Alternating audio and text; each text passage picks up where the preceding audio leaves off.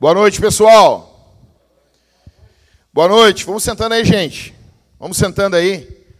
Eu estou com meu coração aqui cheio de Deus para falar algumas coisas para vocês. E tá gravando já aí, Cris? Estão ao vivo pela, pela Cavalo Branco aí? Um abraço pessoal da internet. Queria dizer para vocês que eu tô eu como perfil pessoal, eu estou bloqueado aí no, no Facebook por 30 dias. E para isso eu já quero dizer que eu quero que o Zuckerberg se ferre, esse desgraçado. Tá bom? Então eu quero dizer no Facebook, Zuckerberg, te ferra. Discurso de ódio, né? Que bom, discursinho de ódio é tão bom. Meu nome é Jackson, eu, eu sou o Jackson, casado com a Thalita.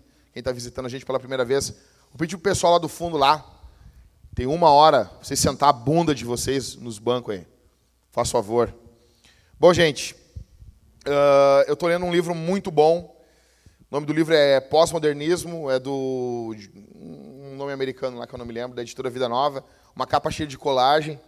E eu ando algum tempo já prestando bastante atenção no que, que a cultura está falando, no que, que as pessoas estão dizendo, o que, que as músicas estão falando, as músicas até mais antigas, até. Estava ontem na casa do Maicon, conversei com o brocheiro ali estava ouvindo uma, qual era a música do Cazuza mesmo? A ideologia. Tipo, cara, as pessoas clamando, a cultura clamando, sabe? Tipo, o ser humano clamando por uma saída. Só que é óbvio que ele nunca vai recorrer a Jesus por conta própria, mas ele sabe que tem algo errado. Ele sabe que tem algo errado. Cadê o Ismael? Ismael, estava conversando no grupo lá da igreja, qual é aquele, aquele grupo do pessoal lá que bota a orelha de, de gato, que não vai poder usar óculos, né? Essa do Catito foi sensacional. Como é que é o nome? Transhumanos, os caras. Cara, dentro da alma do homem, dentro da alma, dentro do coração, da cultura. Se falar com qualquer pessoa, cara, presta atenção no que eu vou te falar aqui. As pessoas têm noção do que tem algo errado. As pessoas sabem que tem algo errado. Eu sigo um cara no, no, no, no Instagram chamado Fernando Sardinha. Ele é o, provavelmente a maior autoridade em bodybuilding do Brasil. Que é aqueles caras que posam para foto, entendeu? Bodybuilding não é ficar levantando peso. Os caras acham que isso é, isso é outra coisa, isso é alterofilismo. Bodybuilding é o cara que vai esculpir o corpo. Primeiro, a primeira uh, competição de bodybuilding do mundo foi em 1901, eu acho. E era tipo a busca do corpo perfeito, tá ligado? A ideia dos caras a ideia deles é, é esculpir o corpo. E eu sigo esse cara, ele fala bastante coisa, assim, eu, eu, eu gosto de ver pessoas diferentes. E eu noto, cara, ele vai ter um, uma competição daqui a duas semanas, e ele tem 49 anos, então ele não conseguiu ah, deixar as costas definidas como ele queria. E eu noto que dentro da cabeça dele, ele tem uma ideia de um corpo perfeito. De alguém vai dizer, quem, quem acompanha o mundo do bodybuilding vai dizer aqui, ah, o Phil Heath. Esse cara, de repente não. De repente, o próprio Phil Heath sabe que existe um corpo perfeito que talvez ele nunca se viu. Alguns vão dizer que o Arnold foi o ápice do, do, da cultura bodybuilding, atingindo, porque agora os caras estão maiores, mas não fica tão belo. Porque a ideia é posar nesse, nesse contexto. A ideia é posar para foto, não é quanto tu levanta mais. É diferente de alterofilismo.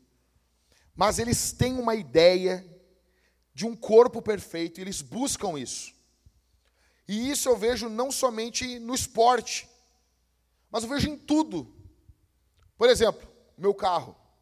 Eu estava voltando ontem na casa do Michael, eu tive que parar o carro sete vezes. Não foi profético, tá?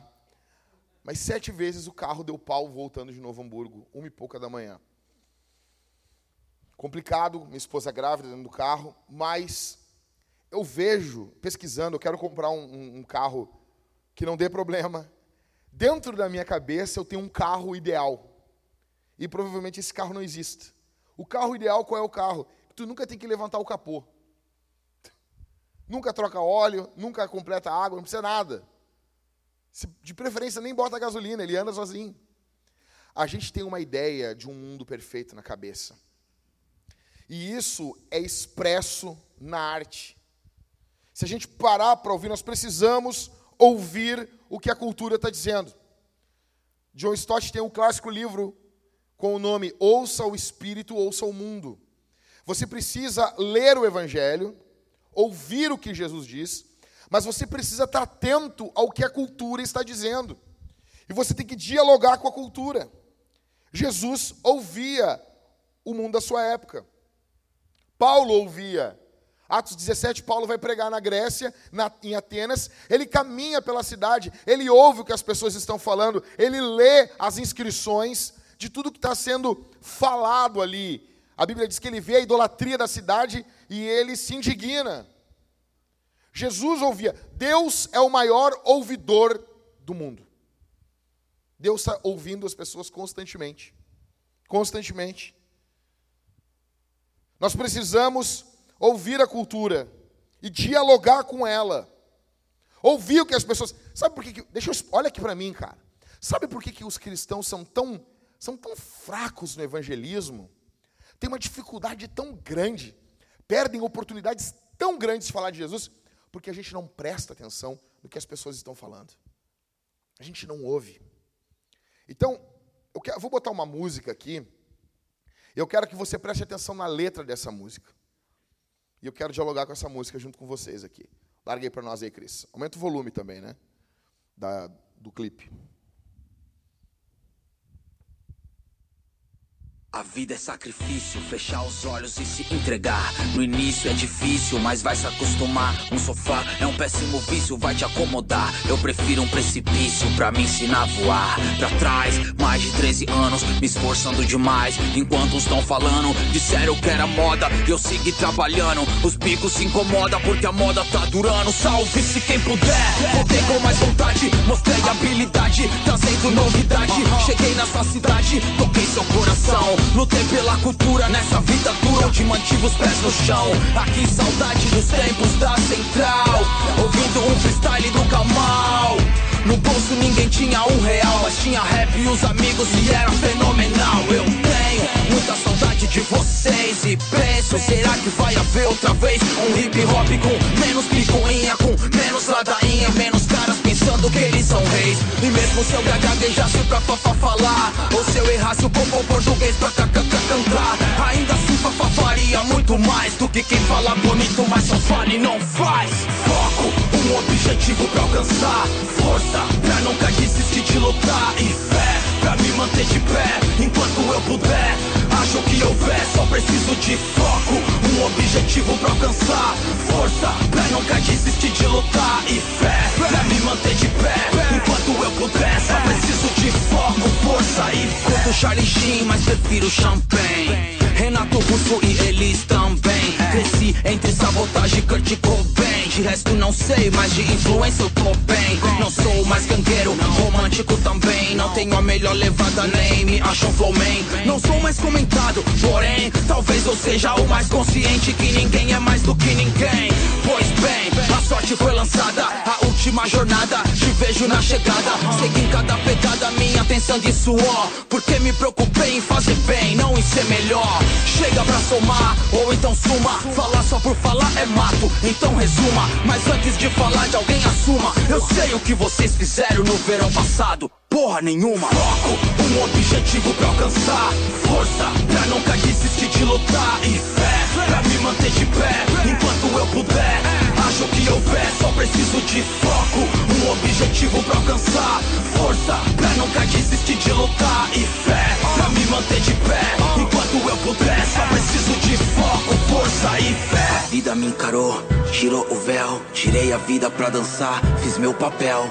Todos são comerciantes debaixo do céu. Pois vendem os seus sonhos pra pagar o aluguel. Três F's. Suficiente pra dizer que se o pulso ainda pulsa, a esperança vai viver. Aqui, um em um milhão nasce pra vencer.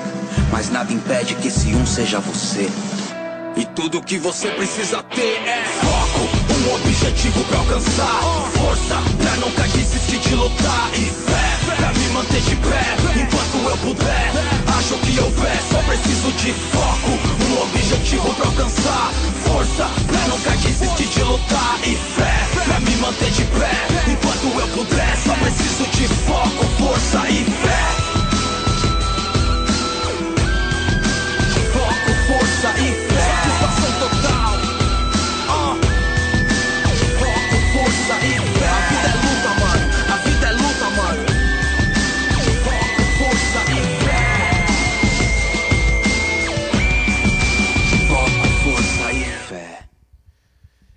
Foco, força e fé. Isso aí é o que mais tem nas hashtags dos caras que começam a malhar, gordo, desgraçado, entendeu? Vão malhar, foco, força. Faz uma semana do negócio, comendo uma picanha, foco, força e fé. A nossa cultura fala muito sobre foco e força, foco, força e fé. Aqui essa música é do Projota. E ele está falando sobre os sonhos, saudade dele.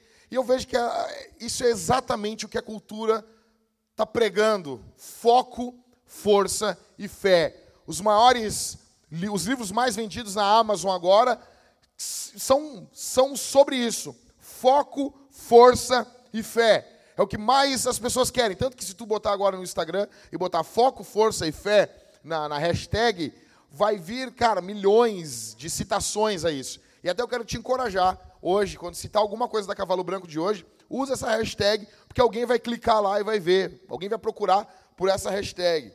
Então, o cara começa cantando, ele vai falar sobre a, a, a questão do sofá, a questão que o sofá ele pode ser um péssimo vício, ele pode te tornar um cara acomodado. Ele vai falar sobre a saudade que ele tem, ele vai comparar a vida com sacrifício, que nós devemos fechar os olhos e entregar, não nos entregarmos ao sofá. O sofá, essa vida, esse conforto, ele é algo que ele faz muito mal para os homens. As pessoas têm noção disso. Estava ouvindo ontem a música Ideologia do, do Cazuza e ele diz: aquele menino que queria mudar o mundo, hoje está em cima do muro, ou numa, numa estrofe anterior ele diz assim: hoje visita a, as festas do Grand Monde, do grande mundo, das pessoas de dinheiro. As pessoas, eles mesmos estão se criticando em suas músicas. E esse cara aqui aparece cantando sobre foco, força e fé. Ele começa dizendo, em primeiro lugar, sobre foco. Aí ele diz: foco, um objetivo para alcançar. Ok. Ok, Projota, ok. Quem gosta de usar essa hashtag cafona aqui, nós vamos usar dessa vez só, mas quem gosta de botar essas hashtags aí, eu acho, eu acho que eu já vi isso no Instagram do, do Éder da Suzana. Éder, se estiver ouvindo, estou falando para ti isso aqui. Ok, foco, presta atenção aqui. Um objetivo para alcançar. Ok, mas qual é o objetivo? Que objetivo é esse? Ou Qualquer um serve. O que a gente mais ouve a cultura dizer? Tu tem que ter um objetivo na vida. Não desista dos teus objetivos. Tenha foco. Talvez você tenha aqui, você tem muitos objetivos. Então vamos ter foco, vamos ter, vamos, vamos, vamos fechar nisso aqui. Ok, a pergunta é assim, Projota, legal, mas qualquer objetivo serve?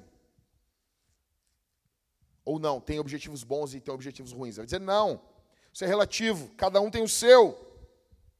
A cultura, ela elogia a pluralidade de objetivos. E ela vai dizer assim para você: não se, se, dobre ao que os seus pais estão querendo, ao que os seus avós estão querendo. Busque os seus sonhos, os seus objetivos. E como herança do iluminismo, você é o centro do universo. Nós destronamos Deus. Você é o centro. O que importa são os seus sentimentos. Tenha foco, busque os seus objetivos. Mas qual? Só que enquanto a cultura elogia a pluralidade de objetivos, ela ao mesmo tempo censura a maldade. Você chega para um Hitler e diz: busque seus objetivos. Ele, pode deixar. Vou matar nego. Imagina, negão. Tá, tá louco, negão. Um amigo meu veio aqui no interior do estado e disse que. Ou ele me contando assim, o pastor Fábio, negão lá de, do Rio de Janeiro, disse que chegou numa cidade interior aqui, disse, acho que era Panambi, e disse que ele, ele disse assim, ô varão, Barra estava caminhando ali, ô varão, caminhei três dias pela cidade, ali não tinha um negão, o único negão que tinha era eu e o, e o, e o cara que estava me servindo o churrasco lá. Ou quando eu fui dormir, teve uma hora que eu levantei de madrugada ver se não tinha uns caras de capuz e umas tochas na frente de casa. Imagina. Busque seus objetivos, o Hitler. Que bom. Sonhe. Tenha foco. Só que essa cultura que nós vivemos hoje, ela é uma cultura louca. Ela ao mesmo tempo diz para você buscar seus objetivos, mas ela quer censurar a maldade. Aí a música diz: a vida é sacrifício, fechar os olhos. se entregar. No, no, no início é difícil, mas você vai se acostumar. O sofá é um péssimo vício, vai te acomodar. Eu prefiro um precipício para me ensinar a voar. Legal. Mas qual é esse objetivo? Eu concordo que você tem que ter foco. Eu concordo plenamente na hashtag foco, força e fé. Só que a questão, o que, que é foco? Qual o objetivo? Um objetivo para alcançar. Aí, no meio de tantas vozes da cultura, no meio de tantos filósofos modernos, se levanta Jesus dizendo: Mas buscai primeiro o seu reino e a sua justiça, e todas essas coisas vos serão acrescentadas. Que objetivo é esse? Se tu chegasse para Jesus e perguntasse, eu tenho que ter foco, Jesus, Jesus ia dizer sim. Eu tenho que ter um objetivo para lutar, Jesus, é óbvio. Aí Jesus diz o objetivo. O objetivo é buscar em primeiro lugar o reino de Deus e a sua justiça. O objetivo principal do homem, o foco do homem. A cultura clama por um foco. A cultura sabe que precisa de foco, só não sabe qual é. Só não sabe em quê. Só que a gente sabe. Só que a loucura dos nossos dias é que a gente sabe em quem nós, nós devemos nos focar o reino de Deus. Mas nós vivemos, às vezes, como ímpios. Nós vivemos do mesmo jeito da cultura. Às vezes você. Olha aqui para mim, cara. Às vezes tu não tem diferença alguma do teu colega de trabalho. Tu é tão sujo como ele. Tu é tão imundo como ele. Tu ri das merdas que ele ri. Tu participa das rodas de escarnecedores do jeito que ele participa. Qual é o nosso objetivo? Qual que é o objetivo que eu quero alcançar na minha vida? Jesus diz, mas em primeiro lugar, ele dá ele não diz assim, ele só não diz assim, ó, ó, busca o reino de Deus, não, ele diz, mas em primeiro lugar. Ele dá o foco. Aqui tem que estar o foco do homem. Em primeiro lugar, buscar o reino de Deus e a sua justiça. Aí Paulo, os teólogos liberais, eles ficam tentando jogar Jesus contra Paulo, são uns bichas, são uns idiotas. Teólogo liberal é um bando de, de, de corno. Tá, tá, teólogo, teólogo liberal é corno. É viado. Eu digo viado, estou dizendo, ah, o viado da, da, da, da, da rodela. Não estou falando disso. É, é, cara, não tem masculinidade nenhuma. E hoje o carinha está lendo teólogo liberal, enquanto o cara já morreu e está no inferno há um tempão. Nem ele concorda mais com aquelas bostas que ele falou. E, e, os pastores tudo lendo teólogo liberal. Então eu fico jogando Paulo contra Jesus. Mas Jesus, Paulo é um zoom de Cristo. Quando Paulo toca num assunto que Jesus já tocou, ele está dando um zoom. Ele está ampliando aquilo ali. Não tem briga. A Bíblia não está brigando contra a Bíblia, tá? Fica tranquilo.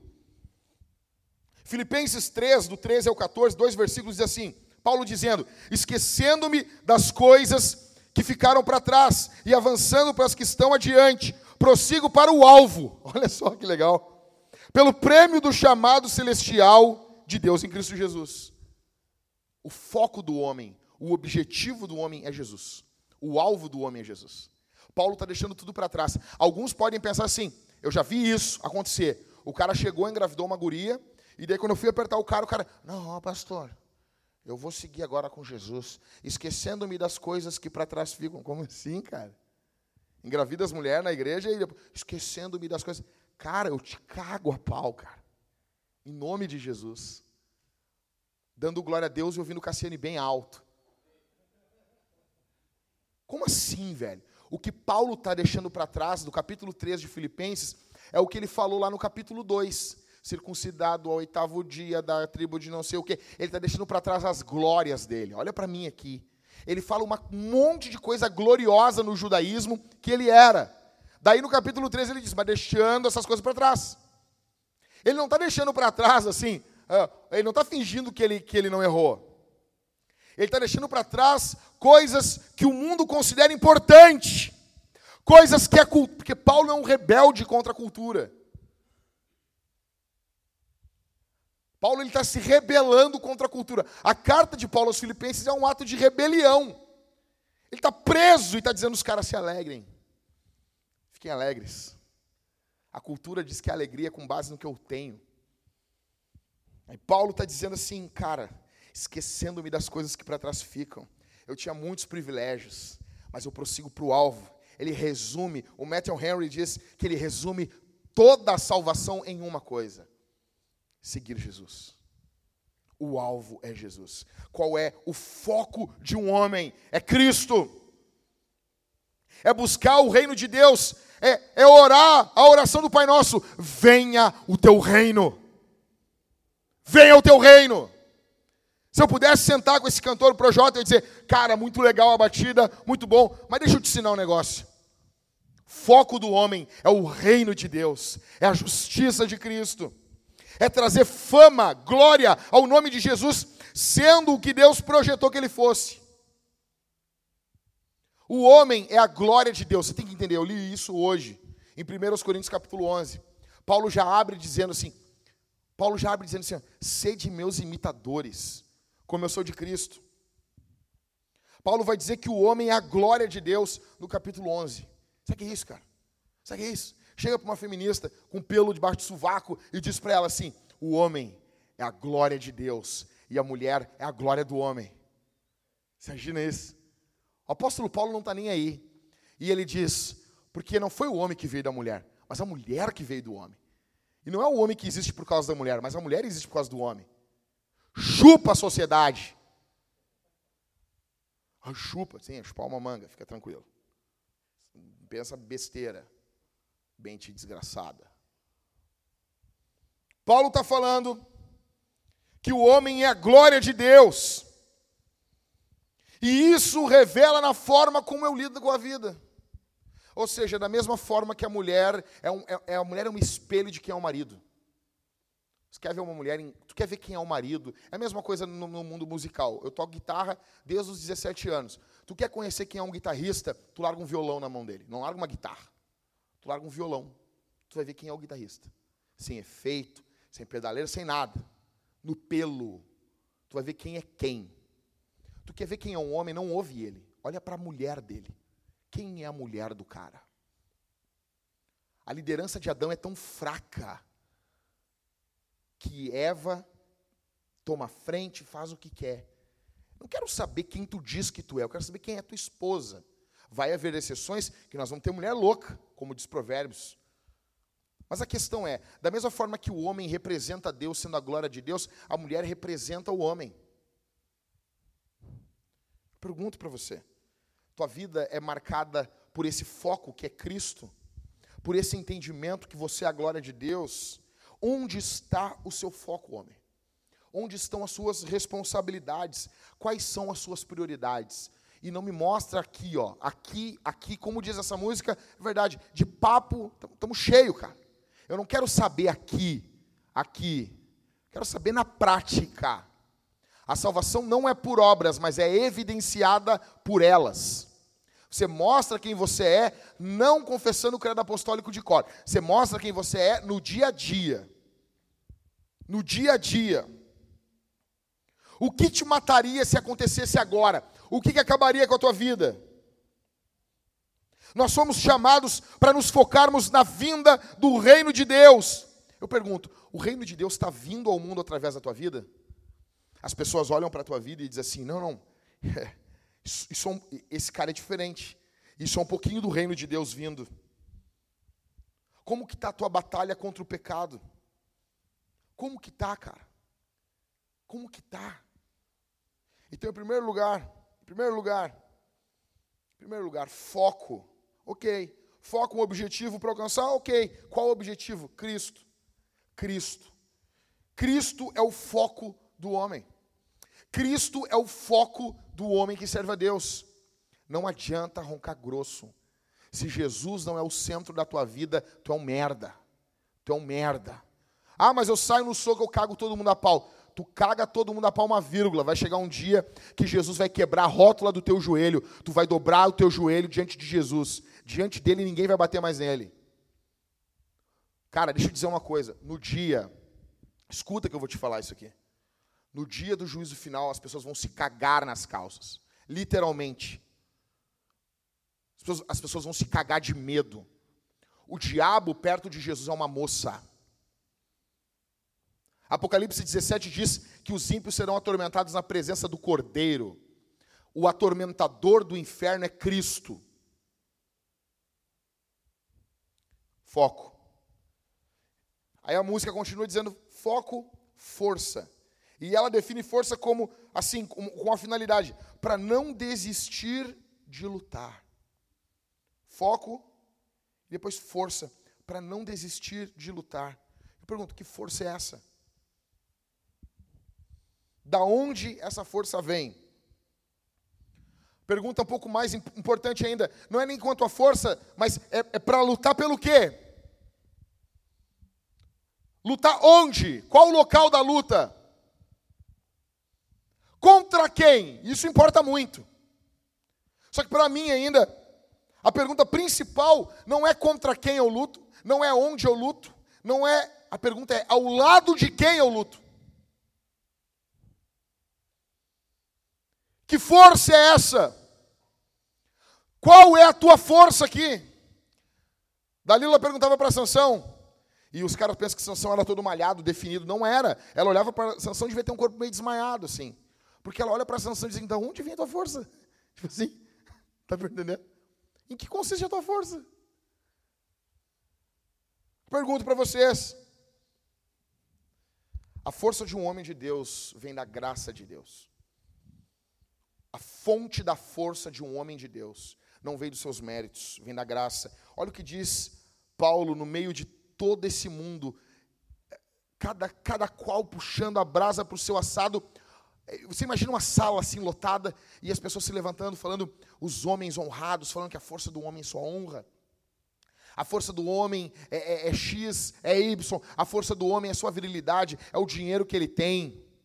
A força do homem é o conhecimento que ele tem. Várias pessoas se levantando, e no meio disso tudo se levanta o velho apóstolo Paulo dizendo, na sua primeira carta aos Coríntios: Mas ele me disse, a minha graça te é suficiente, pois o meu poder se aperfeiçoa na fraqueza.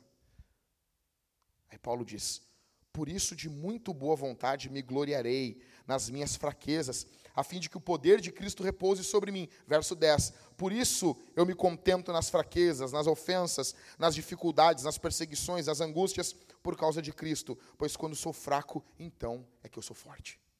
A força de um homem vem da graça de Deus. Eu queria sentar com esse cantor. Foco, legal. Força, legal. Que força é essa? Da onde vem essa força, Projota? Da onde que ela está vindo? Ela brota da onde? Ela vem da graça de Deus. E essa graça, presta atenção aqui, o que Paulo está dizendo aos Coríntios é que essa graça se manifesta na vida de Paulo. De que forma eu vejo essa graça na vida de Paulo? Perseverança. essa graça, e não é só uma perseverança, é uma perseverança alegre. Paulo está dizendo, a minha graça te é suficiente. Jesus falou para ele: Pois o meu poder se aperfeiçoa na fraqueza. Por isso, de muita boa vontade, eu me gloriarei nas minhas fraquezas, a fim de que o poder de Cristo repouse sobre mim. Por isso eu me contento nas fraquezas, nas ofensas, nas dificuldades, nas perseguições, nas angústias por causa de Cristo. Pois quando sou fraco, então é que eu sou forte. Essa graça se manifesta na vida de Paulo para ele ter perseverança. Força de um homem vem da graça e o faz perseverar. O homem se torna perseverante. Grave isso. Força para perseverar. Eu pergunto, essa, essa graça está trazendo alegria na tua vida? Está trazendo perseverança. Você, você olha as coisas ruins da tua vida e você consegue, não estou dizendo todo momento, você não é, você consegue ter alegria em algum momento? Você consegue ter alegria? Eu estava hoje sentado sentado na hora, na hora de orar, antes de, de, de nós almoçarmos lá em casa, eu estava meio chateado, porque, cara, deixa eu te explicar, o meu carro é só para fazer missão, é para carregar gente. Estava ontem lá em Novo Hamburgo, trabalhando para a igreja, e daí na volta o carro dando sete vezes problema. Eu disse, eu já não aguentava mais. Eu estava muito mal hoje de manhã, muito azedo. Daí eu fui orar, minha esposa tentando me encorajar, e eu disse assim uma coisa assim, eu parei assim, sentado na mesa, eu disse assim, tudo está como Deus quer. Vamos dar graças a Deus. Eu não estou falando que isso não vai, nós não vamos se esforçar, nós não vamos correr atrás, não estou dizendo isso. Mas tem que haver contentamento no meio do caos. tem que haver contentamento no meio do caos. Tem que haver, tem que ter. Você está tendo perseverança? Aí os caras me perguntam assim, que nem Pedro perguntou para Jesus: ah, eu tenho que perdoar aquele que me ofende ah, sete vezes, se ele fizer? Alguém pergunta: eu tenho que ser perseverante quanto tempo? Décadas. Só isso basta. Menos do que isso, até quando? Escritor aos Hebreus, até derramar o sangue. João, para João em Apocalipse 2,10. Ser fiel até a morte e dar-te a coroa da vida. Perseverar até o último dia da tua vida. Senão não vale. Ah, eu sou calvinista, então tu entendeu que é a perseverança dos santos. Se tu é santo, tu vai perseverar. Perseverança. O que está acontecendo com o apóstolo Paulo aqui é isso. Eu quero chamar o Maico. Maico, tu está com o teu livro que tu estava lendo, Deleitando-se em Cristo? Está com ele na tua mão aí? Vem cá, por favor, traz ele. Por favor. Presta atenção nisso aqui. Presta atenção. Não. Maico, vem vindo rapidão aí. Abre naquele, naquele texto que o cara tá. O cara disse, ah, animem-se, irmãos, que tu leu para nós ontem. Isso. Lê para eles aqui. Escuta isso, cara. Escuta isso.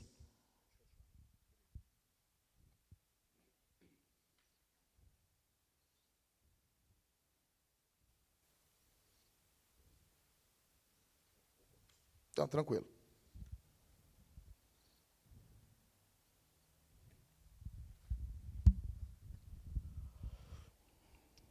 Se não for a graça de Deus, é para aí que eu vou. Essas foram as palavras do reformador inglês John Bradford, quando viu alguns prisioneiros serem levados para a execução da pena de morte. Ele sabia que seus pecados mereciam a morte. No final, ele de fato foi executado, apesar de não ter sido por qualquer pecado seu. Em 1555, ele foi queimado vivo em Smithfield, Londres, como parte da campanha da Rainha Maria a Sanguinária contra os evangélicos. Amarrado ao poste, ele voltou-se ao seu companheiro John Leaf, que também estava sendo martirizado, dizendo: Tenha bom ânimo, irmão, porque esta noite participaremos de um agradável jantar com o Senhor. A maioria dos cristãos aproveitam a hora da refeição como oportunidade para dar graças a Deus e lembrar que Ele é o seu provedor, mas Bradford via todo momento do dia como um lembrete do Evangelho. Quando andava de manhã, ele trazia lembrança a grande alegria e felicidade da eterna ressurreição. Essa tremenda luz e brilhante manhã, depois da longa escuridão. Ao contemplar o sol, ele louvava a luz do mundo. Ao levantar-se, ele pensava em como Cristo nos levanta. Ao vestir-se, ele orava: Ó oh Cristo, veste-me com tua própria pessoa. E lembrava-se de como somos incluídos em Cristo, como ele nos veste. Ao comer carne, ele comparava isso com alimentar-se do corpo de Cristo. Quando retornava para casa, ele pensava: como será prazeroso nosso retorno, a chegada ao nosso lar eterno, tranquilo e feliz. E quando finalmente se despia na hora de ir para a cama à noite, ele pensava em despir-se do velho homem com suas paixões e preparar-se para o sono da morte. Assim como você não tem medo de entrar em sua cama, pronto para dormir, assim não fique com medo da morte. Tá vendo o naipe do cara? O cara que passava o dia inteiro meditando em Jesus. Passava o dia inteiro. O cara foi morto queimado. Enquanto ele estava morrendo, ele ainda teve tempo para encorajar quem estava do lado dele. Não desanima, cara. Não desanima. Daqui a pouquinho a gente vai estar ceando com Jesus. Tem noção do que é isso? Você tem noção?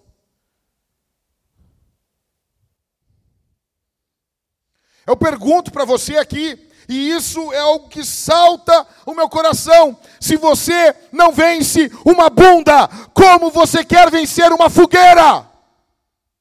Como? Se você não vence a porcaria da pornografia, você vem aqui todos os as reuniões a cavalo branco. Você não vence essa merda. Como que você quer vencer um apedrejamento por Jesus? Como? Se você não vence a falta de amor pela tua mulher, como você quer dizer que você vai morrer por ela, seu mentiroso? Se você não vence a mentira, como você quer vencer quando estiverem serrando o teu corpo ao meio, como fizeram com o profeta Isaías? E não foi assim, cara. Foi assim, de baixo para cima, porque os órgãos vitais estão mais em cima. Como? O cara não vence uma bunda, velho. Eu fico. Não. O cara não, o cara não vence, cara. O cara não vence um vídeo no WhatsApp. Tu acha que tu está mentindo para quem? Que tu vai ser fiel até a morte por Jesus? Tu é uma fraude, cara.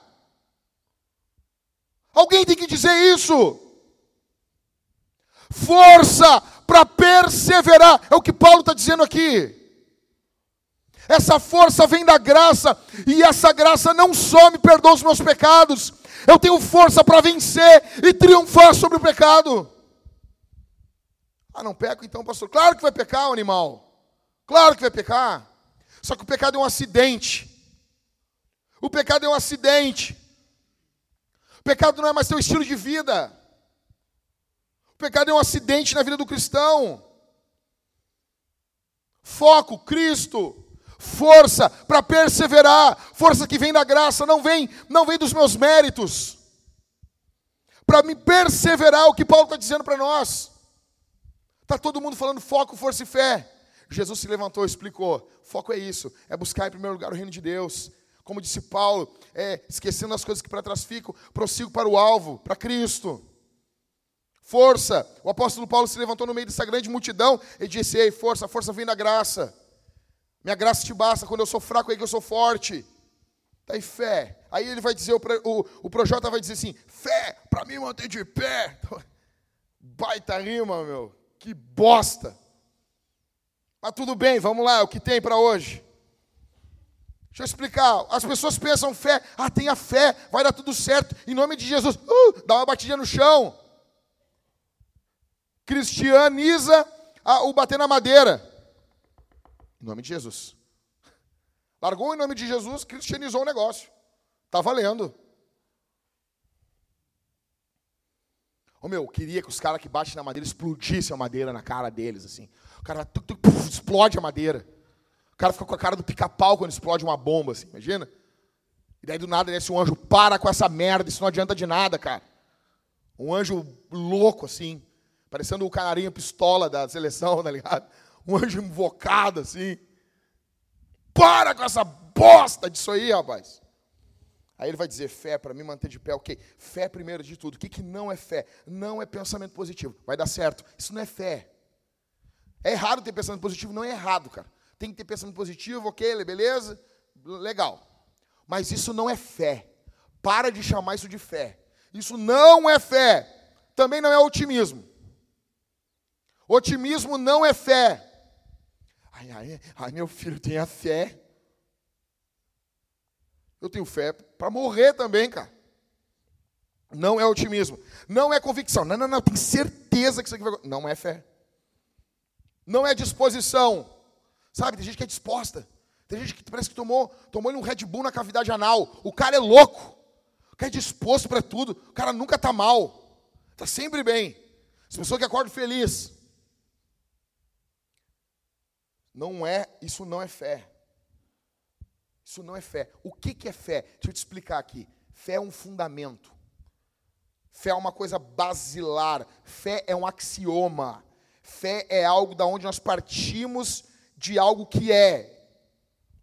É algo que vem antes de tudo. É um fundamento. E essa fé, essa, esse fundamento, ele é colocado em um alvo que nos dá confiança esperança e alegria. Então, fé é um fundamento, é algo que, que vai determinar como a minha vida vai ser. E essa, esse fundamento, ele é direcionado para algum objeto ou para ou, ou para algum alvo. A questão não é, alguém vai dizer, não, mas é um firme fundamento. Não. Quando é em Cristo, a fé é um fundamento. A questão não é tanto, em primeiro lugar, a fé, mas em quem a fé é depositada. Fé em quem? A questão não é ficar de pé, como a música diz, mas sim em quem temos fé. Pois é isso que vai definir se eu vou ficar de pé ou não. Em quem eu coloco, presta atenção aqui, A pergunta é: em quem eu coloco as minhas alegrias? Em quem eu, aonde eu coloco a minha identidade? Aonde eu coloco as minhas esperanças? Pelo que eu faço os meus maiores sacrifícios? Você faz os seus maiores sacrifícios em nome do quê? Você já abriu mão de coisas grandiosas por quem? Resumindo, muitos vão falar que fé é isso, fé é aquilo, fé é ter, é ter força de vontade. A Ludmila Ferber, ela falou uma vez na, no Faustão e estava entrevistando ela. Não, eu, eu carrego uma mensagem de otimismo, que a pessoa vai conseguir um trabalho, que ela vai levantar na segunda-feira. Eu, que merda, eu pensei assim. Que merda, cara. Eu fico vendo esses, esses negócios, eu fico reclamando, cara. Eu passo murmurando às vezes meu dia. Eu fico, que merda isso. E a minha, esposa assim, ai amor, para com isso, amor. Ai, ai, deixa a mulher ali. Eu, mas não dá, amor. Imagina o apóstolo Paulo chegando no Areópago e os caras assim: Paulo, qual é a mensagem que tu nos traz? Ele, que vocês vão sair na segunda e vão conseguir um trabalho. Que bosta, cara! Eu não estou dizendo que o nosso Deus não se preocupa se você vai conseguir um trabalho ou não. Eu não sou, eu não sou um deísta que Deus está longe. Não, eu creio que as coisas menores da vida, Deus está dentro. Ele, ele, ele é imanente, Ele está presente nisso. Se você está procurando um emprego, eu não estou não diminuindo isso. Isso é grandioso, isso é importante. Só que isso não é o fim último do Evangelho. Aí, uns vão dizer, ah, fé Fé que as coisas vão melhorar. Como assim, velho? Aí vai ter a força do universo, aquela punheta chamado o segredo. Uma punheta, uma punheta filosófica. Tá entendendo? O cara lê aquilo, ele acorda todo molhado no outro dia. Ele tem um, um, uma ejaculação noturna lendo aquela bosta do inferno. Cara, eu fui ver o DVD. Não, eu quero ver o que, que os caras estão falando. Eu, quero, eu não, botei o DVD para ver. Uma cara. Sério, cara. Eu acho que a minha esposa está grávida de uma guria. Quando vier o cara querer namorar com ela, eu vou sentar ele. Tu já leu o segredo? Se ele disser, eu já li, eu disse, vai a merda, rapaz. Com a minha filha tu não vai casar. Não pode, não pode. Nós, a gente deveria, deveria ter castração química para quem lê aquele livro. Ele não pode se reproduzir. Não pode, é um gen que não pode ir para frente. Não pode. Ah, mas eu li, tu está me ofendendo. Que bom, cara. Tu, por favor, não casa. Tu tem um chamado para celibato. Não dá. A tua semente não pode evoluir. O segredo Aí todo mundo se levantando e falando que é fé. Aí a gente vê o escritor aos Hebreus se levantando e dizendo assim, Hebreus 12, do 1 ao 2. Portanto, também nós, rodeados de tão grande nuvem de testemunhas, depois de eliminar tudo que nos impede de prosseguir e o pecado que nos assedia, depois que se livrar de tudo isso, corramos com perseverança a corrida que nos está proposta, fixando os olhos em Jesus, o Autor e o Consumador da nossa fé, o qual, por causa da alegria que lhe estava proposta, suportou a cruz, não fazendo caso da vergonha que sofreu, e está sentado à direita do trono de Deus. Fé é olhar para Jesus. Fé é se focar em Jesus. Hebreus 11 diz, no capítulo, no verso 1, Ora, a fé é o firme fundamento das coisas que se esperam e a prova das coisas que não se veem. Presta atenção aqui.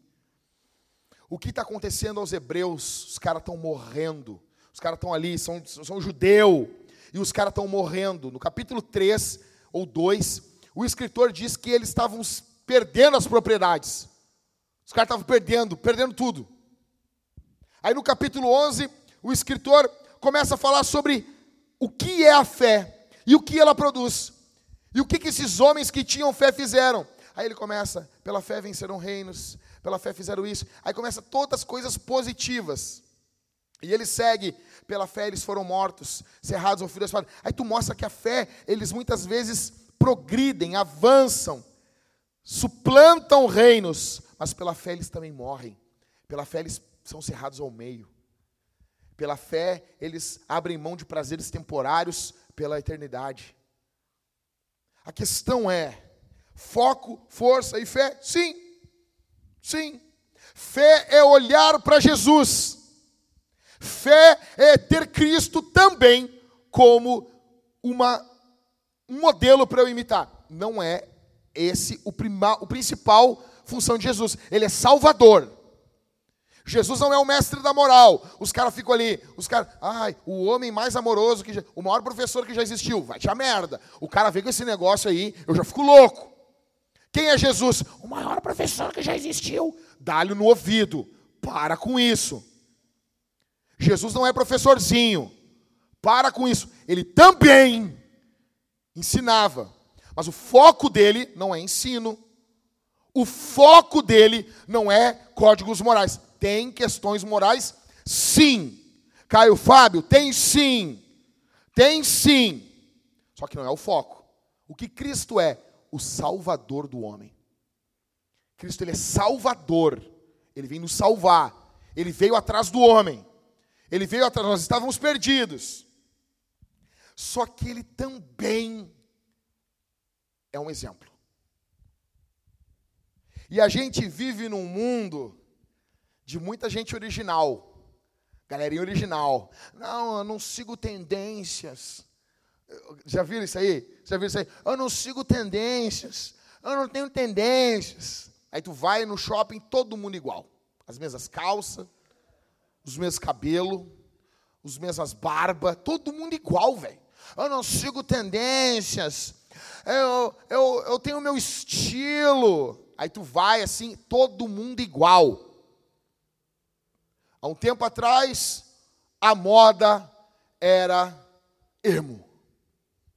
Todo mundo tinha uma franja. Né, Liscano?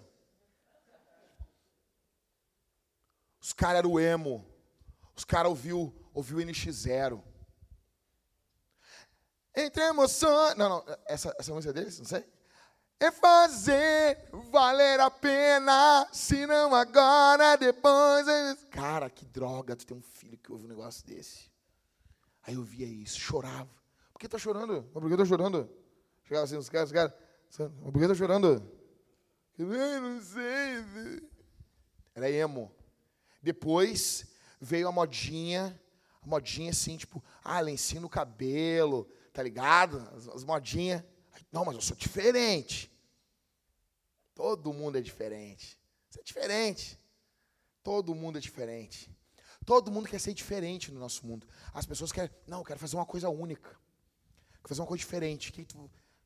Só que, cara, no mundo dos diferentes, o Evangelho nos chama para sermos uma imitação. No mundo dos diferentes, o Evangelho nos chama para imitar. O apóstolo Paulo diz: sede meus imitadores, como eu sou de Cristo. Pegada é imitar Jesus. E eu imito Jesus quando eu vejo Jesus na vida dos meus irmãos. Porque eu não andei com ele pessoalmente, em corpo. Mas eu tô, ao andar com o Júnior, eu vejo uma característica nele, que é de Cristo. E eu imito aquilo. Ao andar com o Rodrigo, eu vejo uma coisa do Rodrigo assim, cara, isso não pode ser do Rodrigo. Eu vejo uma coisa assim que. Já aconteceu várias vezes do Rodrigo fazer, ah, então, aí aconteceu isso na minha casa, aí eu fiz isso. Aí o Rodrigo fala a solução que ele deu, e eu já passei por problemas iguais, eu disse, bah, Rodrigo, vou fazer isso. Eu imito o Rodrigo, porque ele está imitando Jesus. E ele conhece Jesus andando comigo. Numa vida, num, num mundo de originais, Deus nos chama para ser imitadores de Cristo através da vida dos nossos irmãos. Isso é fé, é olhar para Cristo. Quando o mundo todo está olhando para si mesmo, quando o foco da cultura moderna e pós-moderna está focado em si, está focado na, no, na, na, sua vida, está autocentrada, estão levantando a bandeira lá, dizendo assim: ah, viu, ó, na Idade Média a igreja falava que a terra é, era o, era o centro do universo. Não é. Claro, agora para ele é ele é o centro do universo. Copérnico errou, sou eu que sou o centro. Eu sou o centro. É o que a gente está vivendo hoje. Fixando os olhos em Jesus, o Autor e o consumador da nossa fé. Aqui o termo aqui é mais ou menos como um capitão que vai indo à frente. Ele não é um, ele não é um Jesus não está um ser estático, parado. Entendeu? Que eu vou olhando ele e estou indo assim. Não, não. É como um capitão num exército que está indo e eu estou indo atrás dele, olhando ele, olhando ele. Foco. Buscar em primeiro lugar o reino dos céus. Força. Minha graça te basta. Meu poder se aperfeiçoa na tua fraqueza. Quando eu sou fraco, é aí que sou forte. Fé. Fixando os olhos em Jesus, o autor e consumador da nossa fé. No mundo de originais, somos chamados a ser uma imitação. Somos sermos uma imitação. Eu encerro dizendo: Você ama Jesus? Você quer ser parecido com Jesus? Você quer imitar homens que imitam Jesus? Onde está a sua inspiração? Quem é a sua inspiração? Você se inspira em quem? Em quem? Quem é que você quer imitar? Você está olhando para Jesus? Eu encerro dizendo para vocês que não sermos homens numa cultura tão bestializada, tão infantilizada, é pecado. Nós vivemos uma cultura extremamente infantilizada. Extremamente infantilizada. Extremamente. O que a gente tem hoje em dia é um bando de moleque. É um bando de moleque. Falei, falei, falei com o Pedro, a gente estava conversando e a gente estava trocando uma ideia. Eu disse assim, Pedro, olha que, olha o que a gente tem hoje em dia. Os caras têm 30 anos e moram com os pais. 30 anos, os caras moram com o pai. Pode acontecer um caso, o cara está cuidando do pai. Beleza, tem suas exceções. Legal, rala peito, faz tua vida. Vira homem, rapaz. Vira homem, rapaz. Vira homem. Você precisa de menos conforto. Você precisa de foco, de força e fé, da, que a Bíblia está dizendo. Se esse evangelho não transforma a questão prática na tua vida, a questão prática, prática, prática. Os caras não se responsabiliza por nada e por ninguém, velho. Gente tem 30, 35 anos. Os caras continuam na barra da calça dos pais, sugando, sugando, sugando. Quando, quando que você vai fazer a tua? Que você vai ser um cara que vai ajudar o teu pai, ajudar a tua mãe. Quando, velho? Quando? O cara não paga nem internet em casa, velho. Não, pai, estou desempregado, está difícil agora. Não, beleza? Isso acontece. Isso acontece. Ninguém quer massacrar ninguém aqui. Isso acontece. Ele disse, ó pai, eu vou te ressarcir por isso, isso, isso, isso. Quando? Quando que o teu pai ganhou um sofá? Um sofá que tipo assim, ó, meu velho, tá aqui, ó. Tá vendo isso aqui, velho? Isso aqui é para tu ver o jogo do Grêmio. Isso aqui, ó, o, o, o pai do, do, O pai do Guilherme. Ó, pai, isso aqui é para tu ver. O teu pai é palmeirense, né, Guilherme? Ó, pai, é para tu ver o jogo do Verdão aqui, ó. Aqui uma poltrona só tua, pai. Isso aqui é só o Senhor que senta. Que nem um rei aqui, porque tu é o meu rei. Quando? Ou só o teu pai te banca. Eu fico preocupado com isso. fico preocupado. Os cara, eu falei semana passada, o mês passado para vocês sobre a questão de como conseguir uma garota, como conquistar uma menina. Não tem, cara. Eu não vejo mudança prática às vezes. Eu tenho vontade às vezes de chegar aqui, deixa eu falar um negócio, abrir o peito para vocês. Posso abrir o peito? Eu tenho vontade sim, tirando algumas poucas pessoas, eu tenho vontade de mandar tudo na merda. Tudo na merda. Gritar aqui, gritar, vai a merda. Vai a merda. Vai comer um cocô. Ah, mas não tem base bíblica, quer é o 4, vai. Assa um pãozinho em cima da bosta e come ali. Ah, eu sou o profeta. Não, tu é o cocô da, da, da passagem. Os caras não viram homem, cara. A gente vive um período terrível, cara. Período terrível. É a geração punheta. É a geração de frase feita. Geração que não tem intelecto. Geração que não tem fibra. São tudo uns fracos, não tem sangue. Poxa, cara. Reage. E eu fico preocupado, cara. Se, eu, se a minha mulher estiver grávida de uma guria, eu fico preocupado. Porque assim, se ela tivesse grávida de um guri, cara, eu ia fazer de tudo, cara. Amar, cuidar. Mas assim, eu quero botar um homem no mundo, velho. Quero botar um homem para cuidar de uma mulher, meu. Se tiver uma filha, meu. Largar pros caras. Pros queridinhos da mamãe. Imagina isso. Então pensa isso, Maico. Os caras não tem, não tem homem, velho. As gurias hoje em dia, não tem, cara. Agora no Japão, não estava lá um, um, umas gurias tendo tesão, falando, fazendo postagem sexual de um gorila? Mas é óbvio que vai, vai ter tesão por gorila, porque tu olha aqueles japoneses, comedor de peixe cru lá, os caras não têm sangue, os caras dormindo com boneca. Como, cara? Sério, se tu tem tesão por boneca, me fala, eu, eu tiro isso depois do sermão aqui de ti. Eu te arranco esse tesão por boneca. Se tu vê uma boneca e tu tem tesão, eu vou tirar isso de ti hoje. Sério, cara. Os caras dormem com boneca. É o fim. É o fim. Acabou. Acabou, não tem mais homem, acabou. Os caras, eu vejo as mulheres falando assim: Ah, pastor, meu marido, ele, fica, fica, se masturbando. A mulher, a mulher tem teta, a mulher tem bunda, tem vagina, a mulher tem boca, tem cabelo, ela tem um corpo todo, tem uns pés, tem mão, as mãos mulher bonita. O cara pode pegar, fazer o que quiser, enlouquecer pela casa. Mas não, ele fica, ele fica friccionando a glande dele, vendo um filmezinho pornô. É o que a gente tem, cara. É o que a gente tem, acabou, velho. A gente vive numa geração, como diz o Tyler Durden no Clube da Luta, a gente vive numa geração de homens criados por mulheres. E ele diz assim: e nós não precisamos de mais, mais uma mulher. As pessoas, as pessoas, as pessoas ofendem com tudo hoje. Não precisamos. Ele está falando de mentoria ali, o animal. Ele está falando de mentoria. Nós não precisamos de mais uma mulher mentoriando. Já tem um monte. Nós precisamos de mentores homens. Nós precisamos que homens mentoriem. Eu pergunto, beleza, não, Jack, eu tô, tô, tô firmão, tô, tô, tô, tô firmão vencendo o pecado aqui, eu tô feliz por ti. Eu sei que tem uns caras que estão vencendo aqui o pecado. A minha pergunta é: você vai se levantar quando na nossa igreja para cuidar dos mais fracos? Você vai se levantar quando? Nós temos duas pessoas que estão para entrar em disciplina e a gente não consegue achar gente para cuidar dessas pessoas, porque falta gente madura no nosso meio. Gente para ensinar a Bíblia. Você vai se levantar quando? Quando? Quando? Você tem que ouvir, ir para casa ouvindo essa música hoje. Eu mandei para ti, né, Daniel? Você tem que ir para casa ouvindo essa música. E toda vez que ele falar foco, força e fé, foco, buscar em primeiro lugar o reino dos céus. Força, a minha graça te basta. Fé, olhando firmemente para Jesus. É isso a vida de um homem, sim. O problema é que o mundo erra na definição. A cultura define mal. Mas eles sabem que algo está errado. Esse cara que cantou isso, ele sabe. Estou encerrando, cara. Estou encerrando.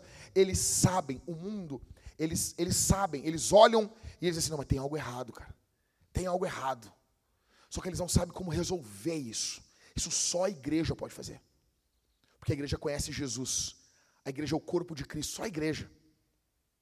Você tem, tem noção disso? Que a gente está vivendo num período crítico da história. A gente está vivendo um período crítico. Cara, deixa eu explicar um negócio. A gente está vivendo um período onde as pessoas estão se matando onde as pessoas estão, o ódio está tomando conta, as pessoas estão se matando. E a gente tem que se levantar no poder do Espírito e pregar o Evangelho.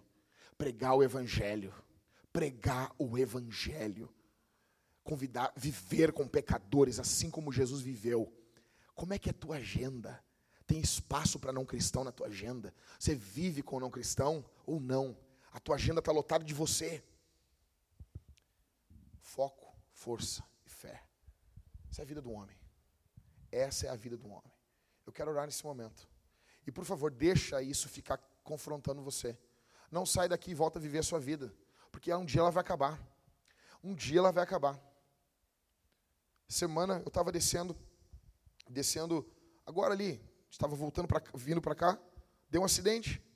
Uma mulher provavelmente estava mexendo no celular, ela bateu o carro, uma paulada.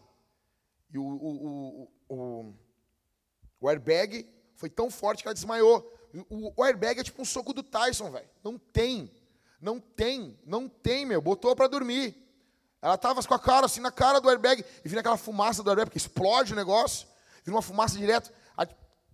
Quebraram os vidros ali. O Michael entrou, arrumou ela ali. Nós desligamos o carro, desligamos as luzes porque estava pingando gasolina. Os negros já queriam tirar ela apavorada dentro do carro. Eu disse: Não, cara, deixa ela aí. Não, mas tá pingando gasolina. Calma, cara, calma, calma. Se começar a pegar fogo, a gente tira a guria. Então, mexe ali. Eu perdi meu tio assim. A gente está vivendo um período, cara. As pessoas morrem do nada, ela não morreu. Mas, cara, estava ali, foi mexendo no celular, foi trocar de música, pum, morreu. Acabou. Acabou a vida. Não dá tempo de atualizar o Facebook, não dá tempo de mandar um WhatsApp antes, é, God, não dá tempo, pum, acabou. Minha pergunta para vocês é isso aí. Quando? Se não for hoje, é quando? Se não for hoje que você vai se levantar, é quando? Qual é o dia? Quando? Se não for hoje, vai ser quando? Quando, cara? Quando que você vai procurar? Você vai dizer assim, meu, nós vamos tocar isso aqui para frente. Nós somos, um reino, nós somos um posto do reino de Deus avançado. Conta comigo, cara. Deixa eu dizer um negócio para vocês, velho. Deixa eu dizer um negócio para vocês. Galera, galera muito caridosa na igreja. Muito caridosa. Mas vou dizer assim, meu, tem coisa que deixa a gente quebrado, cara. Quebrado. Nós tivemos, claro que a gente viajou entre mais pessoas para Santa Catarina. Eu fui pregar em Santa Catarina no final de semana. Mas mesmo assim nós ia ter que alugar um carro, porque a gente não tem um carro que preste, cara, para fazer a missão, para visitar as pessoas, para carregar gente. Eu vinha falando com o Michael assim, o Michael, eu tô orando. Eu tô orando por um Corolla 2006 segue 20 mil. Eu tô orando que alguém chegue chorando para mim e dizendo assim, Deus mandou te dar esse dinheiro. É um plantador móvel. É para botar na missão. É para correr, é para andar, para visitar gente. Sabe? Eu falei assim, cara, eu queria que nós tivesse tanta coisa aqui na igreja uma Kombi, uma Kombi, para pegar assim, ó, ó, aqui, Letieri, isso aqui é para levar rancho. A gente está com os projetos para até o final do ano muito bons. Eu falei assim, cara, a gente não tem homem. A gente não tem um homem para chegar aqui, ó. Dizer assim, ó, seguinte, nós vamos comprar uma Kombi. Eu vou fazer uma rifa. E nós, eu vou vender essa rifa no meu trabalho para comprar uma Kombi para a igreja. Estou dando um exemplo, cara. Você tem noção disso? A gente está todo. É tudo difícil para a gente. Os negros estavam sendo queimados, um olhando para o outro, dizendo assim: Ô meu, não desanima. Eu, eu, acho assim, desculpa, Michael, mas eu acho que esse cara estava sendo queimado. Ele olhou, tipo, pro Jackson do lado dele, aí estava querendo, assim, né? É. E o cara, assim, ele, na verdade, ele disse assim, ó, te apruma, caganeira. E daí o cara, mas a gente não pode escrever isso. Então ele disse, irmão, eu te encorajo a amar Jesus na hora da morte. Eu acho isso, sério, cara. Se nós estivéssemos tivesse matando a gente queimado, assim, bah, eu acho que o fogo ia subir, eu ia querer dar uma afinada, assim, bah, mas tá ruim isso aqui, meu. Daí o Michael se virar assim, te apruma, caganeira. Vamos, Jackson. Nós vamos cear com Jesus daqui a pouco, velho. Pergunta. Você vai sair daqui, ninguém vai queimar você. Mas vai ter essa radicalidade dentro de você? Eu encerro dizendo que minha esposa está lendo um livro da, da Nancy Wilson, esposa do Douglas Wilson. E a mulher, diz, a mulher bota um monte de coisa, a mulher detona as mulheres, detona, detona, e ela diz assim, e quer encerrar dizendo, isso aqui é cristianismo básico, não é cristianismo radical. Cara, honrar tua mulher, servir a igreja, se dedicar na cidade, é o beabá, negão. Nós temos que sair daqui com foco, força e fé, de verdade mesmo. De verdade. De verdade. Quero orar por você. Quero duas coisas antes de orar. Nós vamos receber ofertas aqui. Você vai entregar suas ofertas dentro do gasofilácio, sem música, sem. Ah, quanto que eu tenho que ofertar? O máximo que você puder. Se você quiser entrar, não é questão nem de dinheiro. Se você quiser entrar ali dentro da gasofilácio e se ofertar, nós estamos precisando de gente aqui na obra de Deus. Nós precisamos de tudo. Ah, vocês estão pedindo dinheiro. Não, nós estamos pedindo tudo. Tudo, tudo. É um carro, é casa, é pessoa. Eu estou me doando, estamos aceitando. Tudo. Tudo, tudo, tudo, tudo. Porque nós queremos invadir essa cidade, plantar a igreja. Chega, cara, do diabo ficar triunfando na nossa cidade. Chega. Eu não posso chegar lá que nem Gideão e quebrar a estátua do, do mercado público. Eu não posso fazer isso. Mas o poder do evangelho pode. Chega, velho. Época de Natal, os caras batendo o tambor. Até quando, velho? Até quando nós vamos ter crente eu estou falando crente na política. Crente. Um cara como o Marcel, por exemplo. Agora já foi eleito, dá, dá para falar bem do cara que não estou fazendo campanha. Um cara que nem o Marcel. Com esse nível de intelectualidade e crente que a gente precisa. Quando que a gente vai ter? Se a galera que a gente tem aqui. Vamos orar, gente. A gente precisa de oração, de dedicação.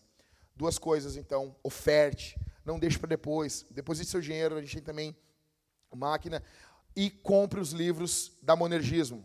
Por favor, Michael, traz os livros do, do, do, do Wood Bauer, rapidão aí. Os, Sobre família, masculinidade, são só esses dois? Que tu tem? Ou tem falta? Cara, seguinte, deixa eu te explicar. Oferta é uma coisa, isso aqui é outra coisa. Você tem que ler esses dois livros. Pastores de família. Ah, mas eu tenho dificuldade com meus filhos. O cara tem nove filhos. Nove. Nove. O cara é um coelho. O cara é um coelho, cara. O cara luta jiu-jitsu, pastorei igreja, tem nove filhos. Bate foto antes de ir para o culto. Todo mundo arrumado. O cara arruma os nove filhos para ir para o culto. Todo mundo arrumado. Uma vez eu cheguei atrasado no culto, aí eu falei para o meu antigo pastor, ah, pastor Gil, ah, o senhor vê, a gente se atrasa, né? E ele ficou parado, assim, sabe, não fez com a cabeça, assim, que me entendia. Ele ficou parado me olhando, assim. Daí eu, pá, o senhor entende, né? E ele, não. Deu? Tá, mas o senhor nunca se atrasou? Não. Tá, mas como assim? Eu tinha 12 filhos. 12. 12. Nós estávamos sempre meia hora antes nos cultos. E nove horas eles já estavam dormindo na minha casa, dormindo, e eu estava tomando vinho com a minha mulher para transar com ela. Dava uma embebedada na mulher. Eu acho que tu tem algo para aprender com esse cara aqui. Pastores de família. E família guiada pela fé. É um soco no estômago. Uma bomba na cabeça do diabo. Você compra com o Michael, ele parcela para você, ele vê uma forma de você ajudar. E você ajuda o ministério também, depositando sua oferta. Cara, nos procura, vamos conversar durante a semana, vamos mantendo contato. Um, um detalhe rápido, só dando um anúncio para vocês nós teremos a nossa conferência Haja como Homem. Vai ter uma conferência aqui na Vintage. Nossa, cara, não se anima nem com isso, velho. Vou falar de novo. Nós vamos ter uma conferência de macho, de homem aqui na igreja, mano. Você tem noção disso, velho? Vai ser em julho, eu acho. Não me lembro bem, eu não estou com o negócio aqui. Mas ano que vem a gente vai começar a anunciar. Nós vamos trazer uns caras bagual, vai ser muito fera. Vai ser a primeira conferência, vai ter, vai ter, todos os anos a partir desse ano, tá bom? Vai ser uma conferência. A gente vai, vou, depois eu vou passando o valor de inscrição. A gente vai precisar que você divulgue. A gente quer encher isso aqui. Nós vamos trazer. Eu quero trazer, no mínimo, um cara de fora bom para falar para nós sobre masculinidade. E tem um cara, ele não é muito famoso, ele é um pastor presbiteriano, mas ele prega muito sobre isso há anos. Jader Borges. Procure ele no Facebook. Ele é um cara mais decente do que eu. E esse cara é fenomenal, ele é brutal demais. Ele fala sobre criação de meninos. Ele falou na, na, na, Conferência Fiel em 2015 sobre como criar homens no mundo de maricas. Esse cara quebrou tudo, velho. Quebrou tudo, tudo, tudo, tudo, tudo. Se Deus permitir, nós vamos trazer ele aqui na igreja, aqui, tá bom? E tem mais uns nomes aí. Fecha os olhos, gente. Vamos orar. Vamos agradecer a Deus. Pai, nós te agradecemos por esse momento tão bom, tão ímpar, que tua graça nos concede. Ó Deus, eu sou um pregador extremamente limitado. Tenho um vocabulário extremamente curto. Eu tenho um intelecto muito reduzido. Mas a tua graça vai além de quem eu sou. A tua graça vai além de minhas limitações. E o Senhor pode pegar esse pouquinho aqui e transformar a vida dos homens que estão aqui. Estamos encerrando para o final de mais um ano, Senhor. Levanta um exército aqui, Senhor. Ó oh, Deus,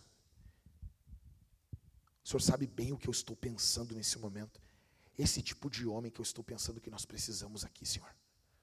Nós precisamos de gente sangue no olho, Senhor fortes contra o pecado, amáveis com os mais fracos, protetores, acolhedores, doadores. Levanta, Senhor, levanta aqui, Senhor. Levanta cavaleiros aqui, Senhor.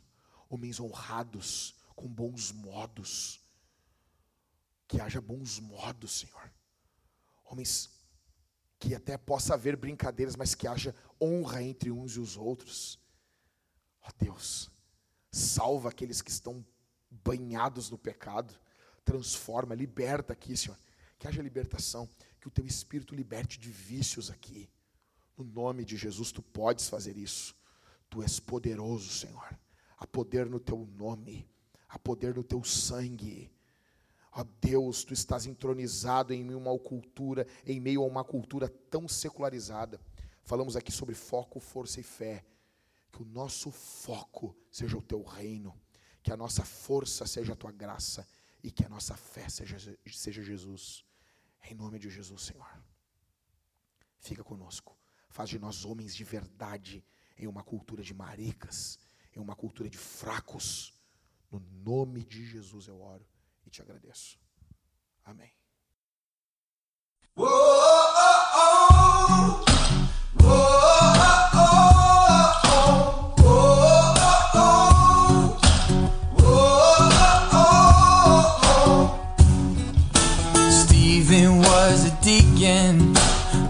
Jerusalem. They dragged him out those city gates to try and quiet him. When Stephen preached, those Pharisees started throwing stones. Before he died, he raised his eyes and saw Jesus on the throne. Said, You can bury the workmen, but the work will go on. You can silence the voices, but you can't stop the song. When the Spirit's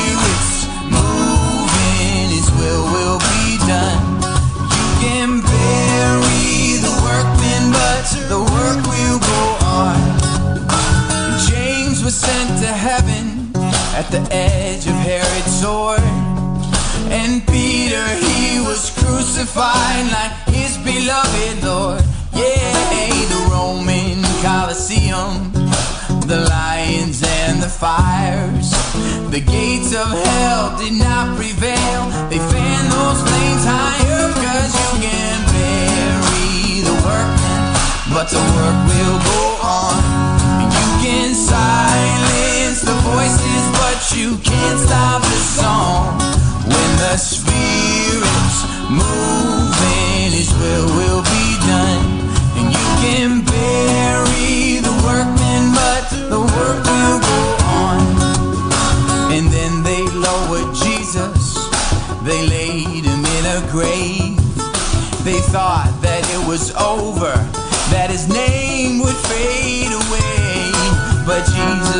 wasn't listening, no. He rose to life again. Cause God is not persuaded by the arrogance of man. And so you can bury the workmen, but the work will go on. You can silence the voices, but you can't stop the song. When the Spirit's His will, will be done.